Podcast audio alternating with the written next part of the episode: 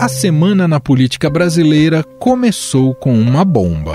Informação importantíssima que acaba de chegar sobre o ex-presidente Luiz Inácio Lula da Silva. É que o ministro Edson Fachin anulou todas as condenações do ex-presidente Lula. O ministro declarou a incompetência da 13ª Vara Federal de Curitiba para julgar os processos do triplex também do sítio de Atibaia e do Instituto Lula. Agora, os processos serão analisados pela Justiça Federal do Distrito Federal, a quem caberá dizer se os atos realizados nos três processos podem ou não ser validados e reaproveitados.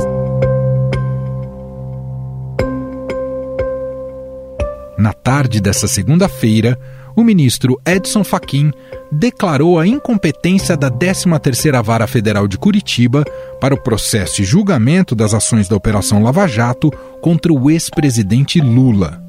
Ou seja, a decisão do ministro anula todas as condenações do ex-presidente, que volta a estar elegível e poderá concorrer às eleições de 2022. Faquinha ainda determinou que os processos sejam agora encaminhados à Justiça Federal do Distrito Federal, que vai decidir acerca da possibilidade de convalidação dos atos instrutórios.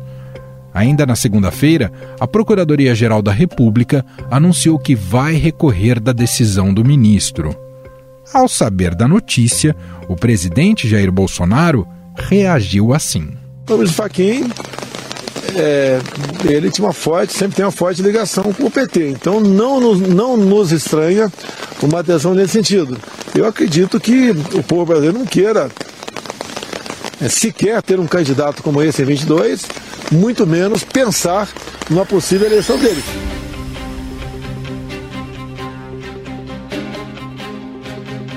Nós convidamos o repórter do Estadão em Brasília, que cobre o Poder Judiciário, Rafael Moraes Moura, para trazer os bastidores dessa decisão. Tudo bem, Rafa? Como vai?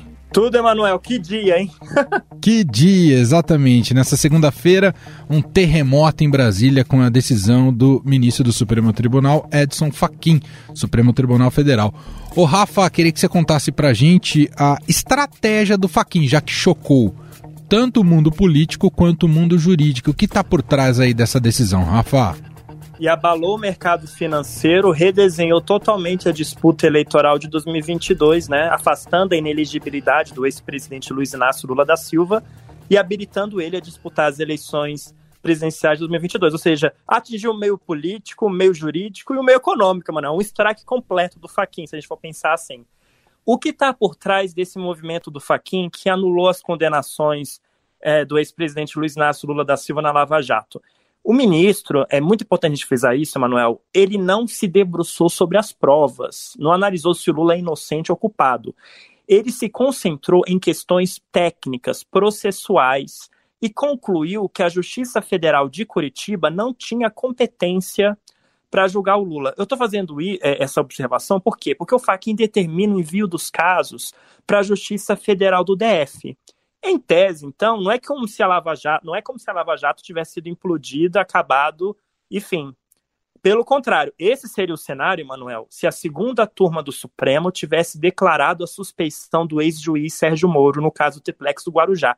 E é esse julgamento do Triplex do Guarujá, da atuação do Moro, que levou o Faquinha a fazer toda essa estratégia que a gente já tinha anunciado no Estadão na semana passada. O Faquinha lançou uma ofensiva para reduzir danos diante de derrotas iminentes que podem, podem colocar em risco o legado da Operação Lava Jato. Por quê? Com a chegada do ministro Cássio Nunes ao Supremo por indicação do Bolsonaro, mudou a turma. Lembra que antes era 3 a 2 a favor do Faquin, Emanuel? Sim. E agora é 3 a 2 contra o Faquin. O Faquin tem sido derrotado em série na segunda turma, e o que a gente apurou é que o ministro Cássio Nunes já tinha sinalizado nos bastidores que ia votar pela suspeição do Moro. Lembrando que a defesa do Lula acusa o ex-juiz federal da Lava Jato de agir como inimigo e atuar com parcialidade ao condenar Lula no caso do triplex do Guarujá. Foi esse caso, o triplex do Guarujá, a primeira condenação do Lula na Lava Jato e que levou ele a ser enquadrado na lei da ficha limpa e ter o registro lá barrado pelo Tribunal Superior Eleitoral. Então, o que, que era? O Faquin sabia que ia perder na suspeição do Moro, um risco muito grande da segunda turma declarar o Moro suspeito. E aí, Emanuel, ia contaminar tudo, as provas, as evidências, todos os atos processuais. Poderia ter aquela imagem, eu sempre recorro a ela, de Hiroshima e Nagasaki, né? Bum, na Lava Jato. O Faquin sabia que tinha um risco concreto de perder no julgamento da suspeição do Moro. O que, que ele fez agora? Falou alto lá. Analisou um habeas corpus do Lula de novembro do ano passado, ou seja, não é um habeas corpus que está tramitando na corte há anos, é um habeas corpus de quatro meses e fez o seguinte: ele analisou que outros casos da Lava Jato saíram de Curitiba e foram para Brasília. Ele fala: olha, mesmo com o meu voto contrário, muita coisa saiu de Curitiba e não faz sentido deixar apenas o Lula lá. Então, o que acontece? Ele tira o foco do Moro, ele tira o foco da força-tarefa da Lava Jato em Curitiba, no momento em que tanto aliados quanto inimigos políticos do presidente Jair Bolsonaro tentam desconstruir o ex-juiz é, Sérgio Moro e também dinamitar, digamos assim, a, o sistema nosso de investigação contra a corrupção. É redução de danos, Emanuel. Redução de danos. Pensa o seguinte: se a segunda turma declarasse suspeição do Moro, isso podia contaminar a Lava Jato e dinamitar todo o processo político. Só mais uma última pergunta. Você tem um cheiro aí se, esse, se a, a vara no Distrito Federal, em Brasília, ela é rigorosa, pode ser rigorosa com Lula ou não, Rafa? Essa é uma ótima pergunta, porque agora o caso vai para a Justiça Federal do DF, mas aí, Manuel, mais importante que a Justiça Federal do DF é o segundo personagem, Tribunal Regional Federal da Primeira Região. Porque para o Lula voltar a ficar inelegível, ele tem que ser condenado por um órgão colegiado. Então, vamos supor que a Justiça Federal do DF condene o Lula em algum desses casos, do sítio, do Instituto Lula ou do Triplex o Lula continuaria elegível. O que deixa ele inelegível é uma decisão colegiada da segunda instância. E aí é o plot twist, Emanuel. Sai o Tribunal Regional Federal da Quarta Região. Lembra que a gente falava dos desembargadores, Lebran, Thompson Flores?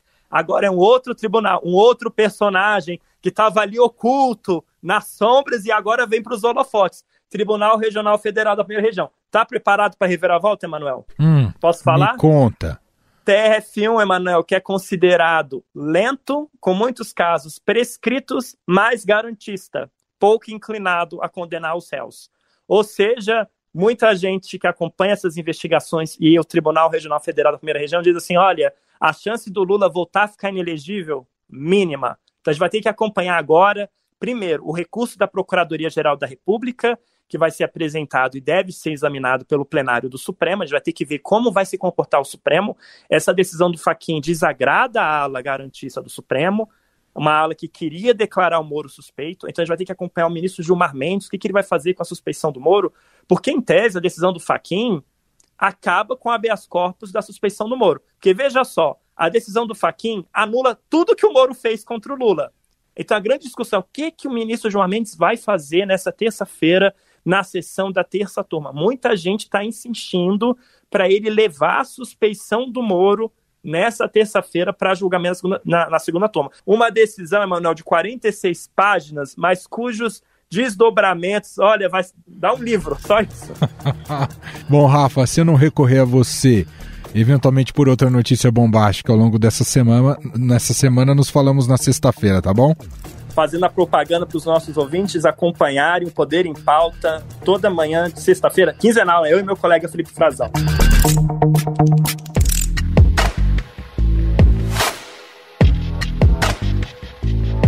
A decisão de Faquim anula também os processos que questionavam a parcialidade do ex-juiz Sérgio Moro na condenação de Lula. Os advogados do ex-presidente alegam que Moro não agiu com isenção ao julgar os casos mas ele se sentiu incomodado e o juiz que está incomodado com a parte não tem imparcialidade para julgá-la.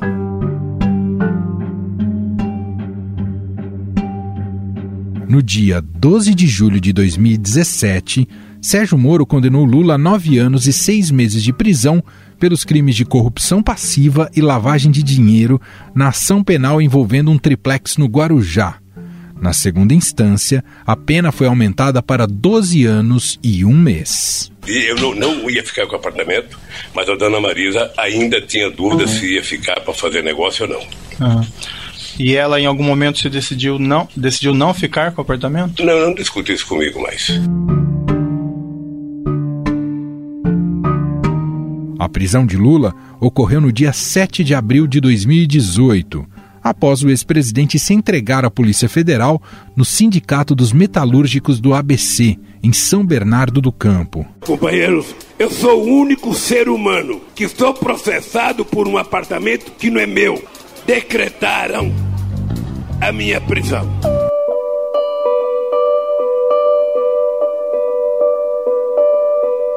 Em 6 de fevereiro de 2019, Lula foi condenado pela segunda vez pela juíza Gabriela Hart, que substituiu Sérgio Moro quando este virou ministro de Jair Bolsonaro. Gabriela condenou Lula a 12 anos e 11 meses de prisão no processo envolvendo um sítio na cidade paulista de Atibaia. O ex-presidente foi acusado de receber propina da OAS e da Odebrecht por meio de reformas na propriedade em 27 de novembro de 2019, o Tribunal Regional Federal da Quarta Região, em Porto Alegre, manteve a condenação e aumentou a pena para 17 anos, um mês e 10 dias de prisão. O que me deixa pasmo, doutor Moro, é que eu estou sendo acusado do segundo prédio que eu não requeri que não é meu, que eu não aceitei, portanto eu não podia aceitar uma coisa que não era minha, sabe? Como se fosse meu. Caso que envolve o Instituto Lula, o Ministério Público Federal acusa Lula de receber propina do Odebrecht, inclusive por meio de compra de um terreno em São Paulo no valor de 12 milhões de reais, que seria usado para a construção de uma nova sede para o Instituto Lula, além de doações no valor de 4 milhões para o Instituto. A Odebrecht não tinha que pedir a opinião do Lula para fazer doação, porque o Lula não é diretor do Instituto Lula.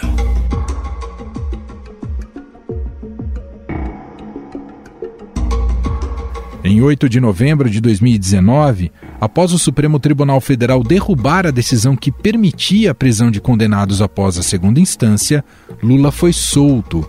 Foram 580 dias no cárcere. Mas eu quero que vocês saibam que o lado mentiroso da Polícia Federal fez inquérito contra mim. O lado mentiroso e canalha da parte do Ministério Público da Força Tarefa.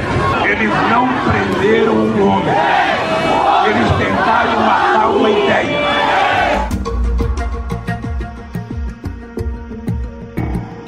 Para explicar as razões e as implicações da decisão do ministro Edson Fachin, convidamos aqui o professor de Direito da FAAP, Luiz Fernando Amaral.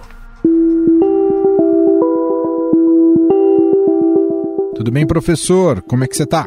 Tudo bem, Emanuel. Sempre um prazer falar com vocês. Professor, temos uma decisão bastante controversa do ministro Edson Fachin, que mexeu completamente aí com o jogo político, mas a gente queria entender um pouco mais o embasamento dessa decisão jurídica. Pois é, Manuel, eu acho que isso choca, inclusive, é, aqueles que são os operadores do direito. Até porque esses processos eles foram objeto de muita discussão de muitos recursos por parte da defesa, e esse também foi um dos elementos levantados. Aliás, até no meio jurídico, entre advogados criminalistas, esse foi um fator diversas vezes aventado e que parecia, parecia estar superado, especialmente pelas decisões subsequentes que foram dadas em outras instâncias. Né? Então, esse reconhecimento agora, de fato, surpreende. O que a gente pode compreender de tudo isso? Talvez, e isso é péssimo, hein? Já digo desde já. Talvez a decisão do ministro Faquim também tenha um lado bastante político.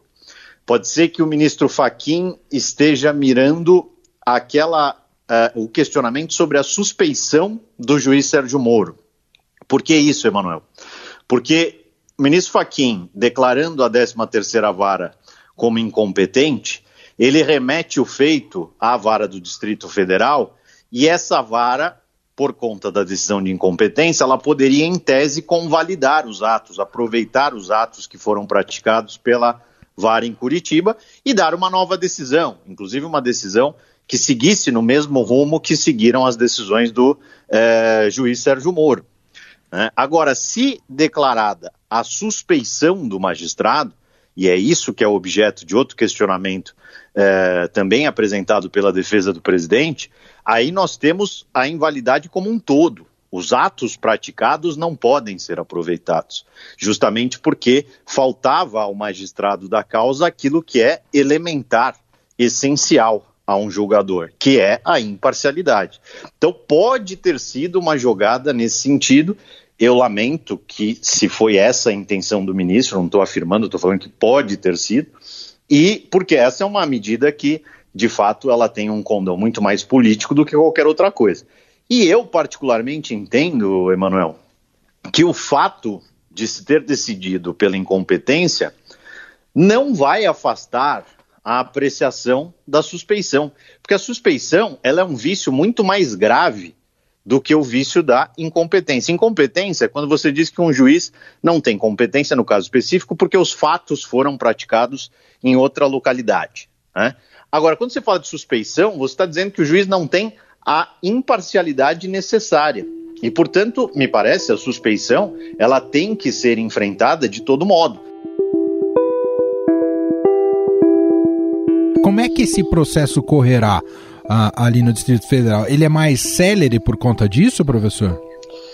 Em tese, Emanuel, aliás, eu vou colocar aqui um ponto bastante interessante. A posição desse magistrado ao qual for distribuído esse processo, ela é delicadíssima, né? A pressão sobre ele é um negócio assim absurdo. Porque ele pode sim, a regra inclusive é essa, é que ele aproveite os atos processuais, o que reduziria o tempo né, para apreciação de todo esse processo. Você não teria que refazer todos os atos. Na prática, você anularia a decisão e aí você teria é, o processo em si como base para fazer uma nova decisão. Agora, a situação desse magistrado é, é bastante delicada, porque uhum. é, para ele decidir se ele vai ou não aproveitar esses atos, é, isso também tem um efeito é, de natureza política gigantesco. Né? Mas ele poderia, por exemplo, já ir direto para a sentença, professor? Veja, em tese, ele terá que fazer a análise de cada um dos atos praticados. Eu não poderia te dizer, olha, ele pode ir direto para a sentença, porque eu não sei, a rigor, o que, que essa decisão do Faquin vai anular. Se tem apenas o efeito sobre a decisão final ou se tem o efeito ao longo de decisões eh, no processo. Mas eu entendo que a ideia, pelo que eu vi da decisão, é justamente essa: é mandar o processo, afastando-se então o ato decisório. E aí sim você poderia ter uma sentença a partir daquilo que já foi produzido, o que abreviaria o tempo do processo. Existem, no entanto, processualistas e criminalistas que entendem que não, que esse aproveitamento não seria um aproveitamento, entre aspas, automático. Ele precisaria ser avaliado é, por conta dos atos processuais praticados ao longo de toda a instrução. Bom, é uma decisão monocrática tomada pelo ministro Edson Fachin. O pleno deve ser requisitado tão logo em relação a esse habeas corpus, professor? A dúvida que se tem agora é se essa decisão, esse recurso, né, que inclusive o Procuradoria-Geral da República já anuncia que vai recorrer, se esse recurso vai para a segunda turma ou se esse recurso vai afetar o plenário do, do Supremo. Isso ainda é algo que não está muito claro, a meu ver. É, e vou dizer que, mesmo é, diante do regimento, diante daquilo que o Supremo tem feito, não dá para você é, cravar que será pela segunda turma ou pelo plenário. Fato é que, se for pela segunda turma, a tese do Faquin vai ser minoritária, me parece. Né? Inclusive para que se possa analisar depois a, a suspeição né, do, do, do ministro ex-juiz Sérgio Moro. Se for para o plenário, aí a tese do Faquin pode ser que encontre amparo em outros magistrados, né? porque a segunda turma ela é, é, uma turma que já se mostrou mais reticente em relação à, à Lava Jato. Só uma última pergunta, professor. A, a defesa do ex-presidente Lula já tem que trabalhar também, eu não sei se isso é para agora, mas para frente, com reparação de, de danos pelo fato dele ter ficado preso?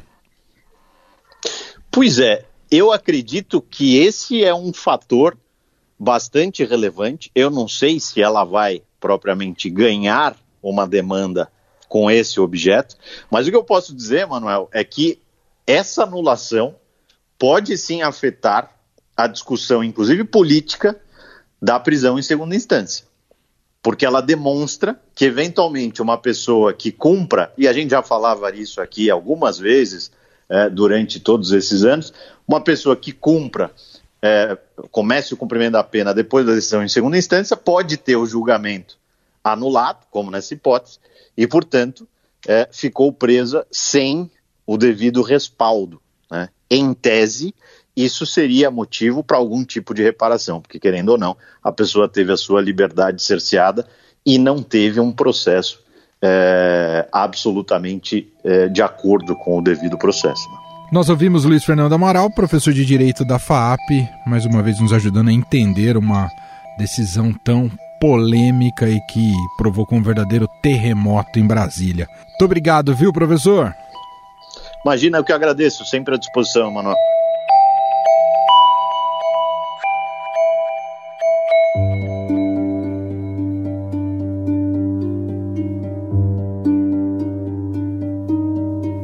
Lula novamente elegível, o clima das discussões sobre as eleições de 2022 começa a esquentar. No último fim de semana, antes da decisão do ministro Faquim, foi divulgada uma pesquisa realizada pelo IPEC, Inteligência em Pesquisa e Consultoria, que analisa o potencial de votos dos possíveis candidatos em 2022. No levantamento, o nome que aparece na liderança é a do ex-presidente Lula. 50% dos entrevistados disseram que votariam com certeza ou poderiam votar em Lula se ele se candidatasse novamente à presidência. Já 44% afirmaram que não o escolheriam de jeito nenhum. Lula é o único nome que supera o atual presidente Jair Bolsonaro na pesquisa. Bolsonaro aparece com 12 pontos percentuais a menos no potencial de voto, totalizando 38%, e 12 pontos a mais na rejeição, com 56%.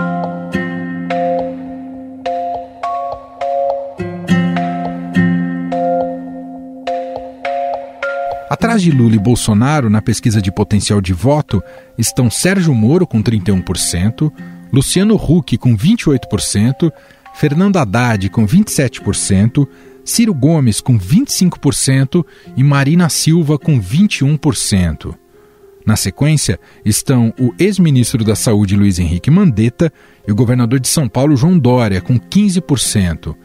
Guilherme Boulos também aparece na pesquisa com potencial de 10%. O IPEC ouviu 2.002 pessoas em 143 municípios do país entre os dias 19 e 23 de fevereiro. A margem de erro é de dois pontos percentuais para mais ou para menos. Mas o nome de Lula encontra resistências no chamado campo progressista.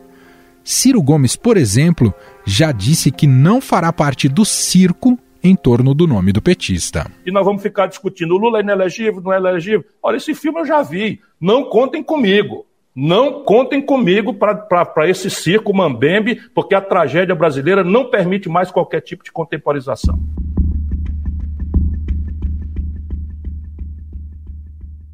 Lula tem declarado que não precisa ser candidato nas eleições presidenciais de 2022, mas que se coloca à disposição para derrotar Bolsonaro for necessário para derrotar o tal do bolsonarismo, não tenha dúvida nenhuma que eu me colocaria à disposição.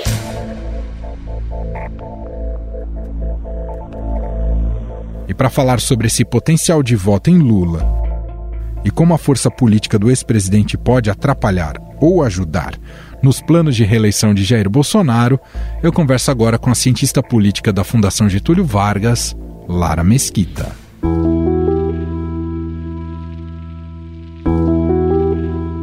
Tudo bem, professor? Obrigado por ter aceitado aqui o nosso convite. Tudo bem, Emanuel. Obrigada pelo convite. É sempre um prazer conversar com vocês. Então, já captar da senhora, professora, justamente essa importante virada de jogo aí com o Lula se tornando elegível após essa decisão do Faquin. Mas de imediato, o que a senhora nos diria sobre o fato de Lula estar no jogo novamente, né, com possibilidades de se eleger? Eu acho que a primeira coisa é um que dentro do grupo da esquerda vai se fortalecer é, a ideia de que não será possível formar a tão falada frente ampla, a menos que os demais partidos aceitem uma candidatura liderada pelo PT. já seria difícil se o Lula não pudesse ser candidato e se o candidato fosse o Haddad, porque o Partido dos Trabalhadores tem a maior bancada da Câmara dos Deputados, tem um dos maiores fundos eleitorais disponíveis e não tem muitos incentivos para abrir mão de uma candidatura própria. Agora, com a possibilidade de o Lula ser candidato, isso fica ainda mais forte tanto por conta da personalidade do Lula, do carisma, do papel de liderança que ele ocupa nesse segmento, quanto porque até hoje todas as pesquisas de opinião que saem ainda mostram que o Lula seria o melhor candidato ou o candidato com mais chances de bom desempenho contra o presidente Bolsonaro, ainda que num eventual segundo turno possa reavivar os sentimentos antipetistas e não ser a melhor estratégia para de fato se ganhar as eleições. Esse ponto é bastante interessante que a senhora coloca. Muita gente já dizia, né, nas análises políticas de Brasília, que para o presidente Jair Bolsonaro ter o Lula no páreo era algo interessante ali como antagonista e para efeito ali da polarização. É isso de fato ou, digamos, agora ele encontra um rival que tem condições de derrotá-lo, professora? O Lula, ao mesmo tempo que é o candidato que consegue reunir o maior número de preferências, ele também personifica toda a rejeição ao Partido dos Trabalhadores, ao PT. Então, ele vem com essas duas características antagônicas, né? Por um lado, ele é o candidato mais competitivo contra o presidente Jair Bolsonaro em qualquer cenário. Por outro lado, ele é sim o melhor adversário para o presidente Jair Bolsonaro, apostando em toda a rejeição em todo o sentimento de antipetismo que em um outro candidato poderia ser mais diluído, mas na figura do Lula volta a se acentuar de forma muito forte, né? Nas últimas semanas, dada a administração desastrosa do presidente em relação à pandemia, nós vimos muitas personalidades, políticos, formadores de opinião pública declarando que se arrependiam de não ter votado no Fernando Haddad em 2018 ou de ter anulado o voto, vendo hoje a atuação do presidente Bolsonaro, se arrependem do seu posicionamento lá atrás. A gente não sabe se esse arrependimento, se ele se consolida sendo o Lula o candidato.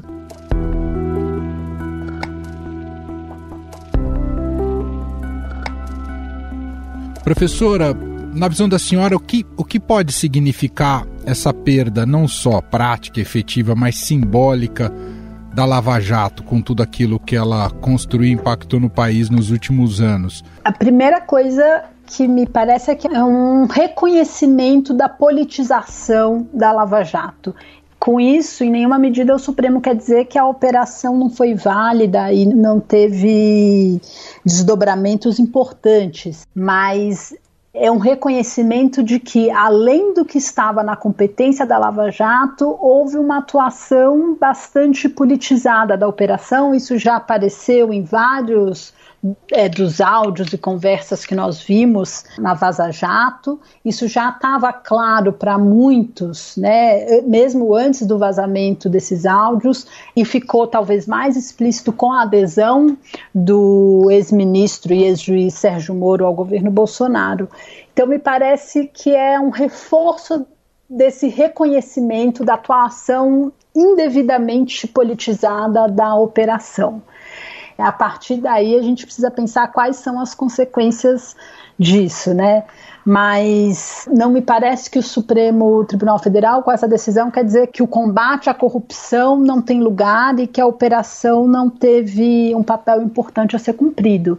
A gente tem centenas de milhões de reais que foram recuperados na Operação Lava Jato, não há dúvida que ela desbaratinou um importante esquema de corrupção, mas também não há dúvidas de que ela se excedeu e tentou atuar politicamente.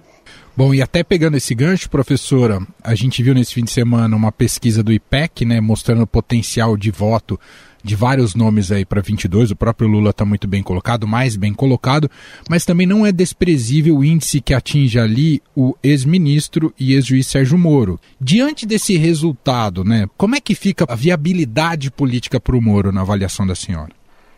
O Moro pode ser sim afetado com essa decisão, no sentido de reconhecer que ele teve uma atuação politicamente orientada já na Lava Jato, quando era juiz e quando a sua atuação deveria ser simplesmente pautada pela legislação, pela Constituição e não por interesses político-partidários.